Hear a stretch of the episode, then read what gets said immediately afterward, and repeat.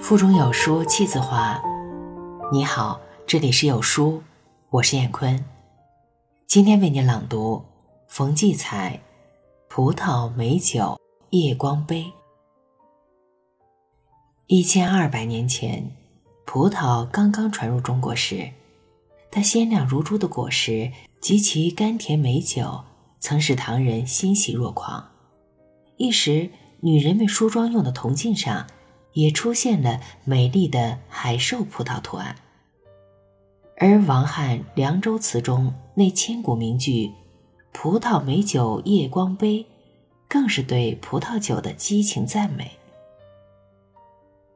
在卡伦布山脚下，维也纳森林边缘，一条弯曲幽静的小路两边，一家家小酒店，看似山间别墅。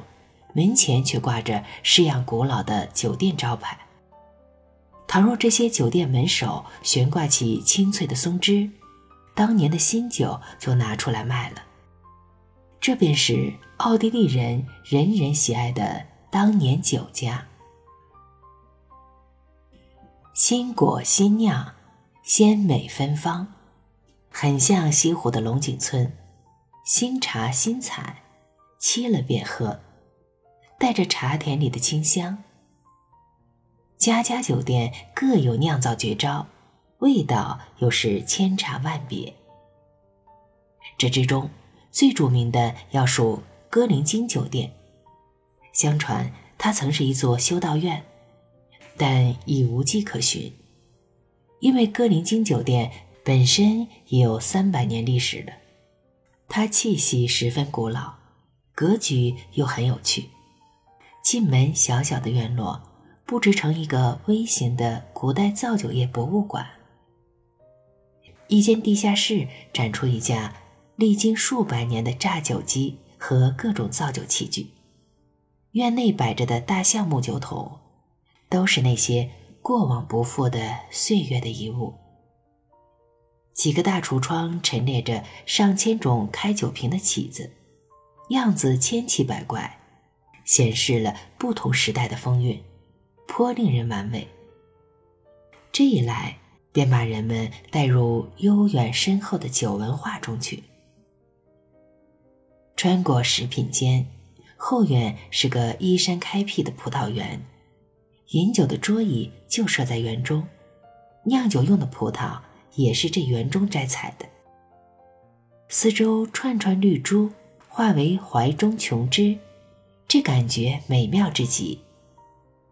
酒都是大杯斟满的，可以干喝，也可以买些炸鸡、烤肉、煎肠、腌蒜，边吃边喝，地道的农家风味。只要开口饮，便有琴师到身边来演奏。这些琴手曾经都是著名乐团的乐师，年岁大了，到酒店来拉琴。别以为他们仅仅赚钱糊口，你给他们钱，他们顺手把钱折成小方块，很优雅的别在琴柄上端。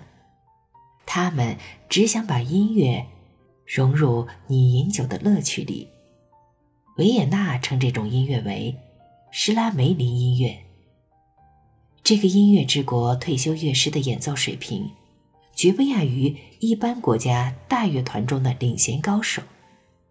他们说，到这儿来拉琴，主要是为了享受。他们这样说，是不是因为这家酒店曾是施特劳斯经常光顾的地方？施特劳斯坐过哪个座位，留下哪些轶事，无人能说。但这位圆舞曲之王写过一支优美动听的歌，居然叫做。在歌林京，如同在家一样。歌林经究竟什么样呢？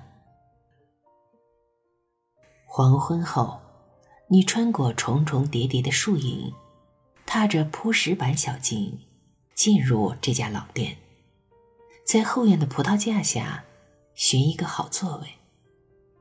长条的木板桌椅都漆成淡绿色。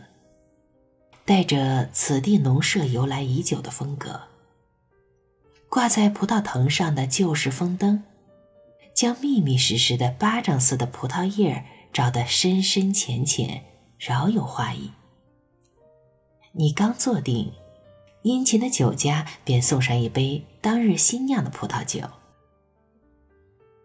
这芬芳透亮、似有魔法的液体，尚未使你入醉，琴手在身边拉出的美妙的华尔兹旋律，就叫你心醉了。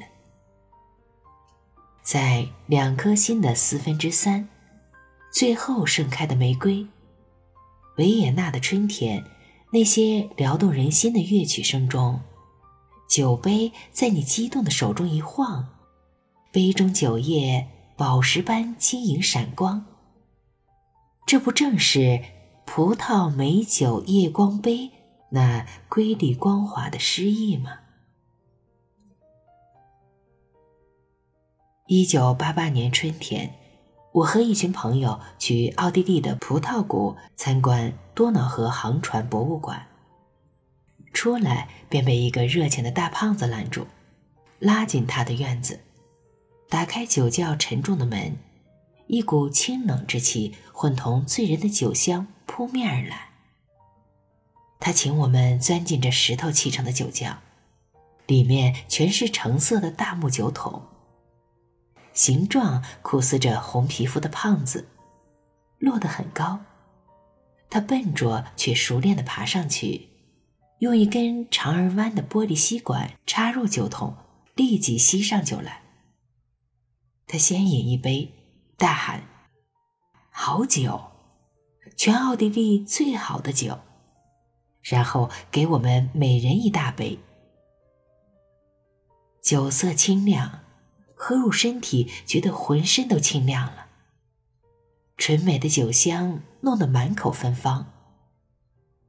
尽管我们都不善喝酒，也止不住再要上一大杯。胖胖的主人兴奋起来，站在酒桶上放声歌唱。我们也情不自禁，一同合唱。奥地利人把歌曲和音乐当作最好的酒茶，愈喝愈唱，愈唱愈喝，直到脸颊发烫，脑袋热烘烘，分不清是酒醉还是心情高涨。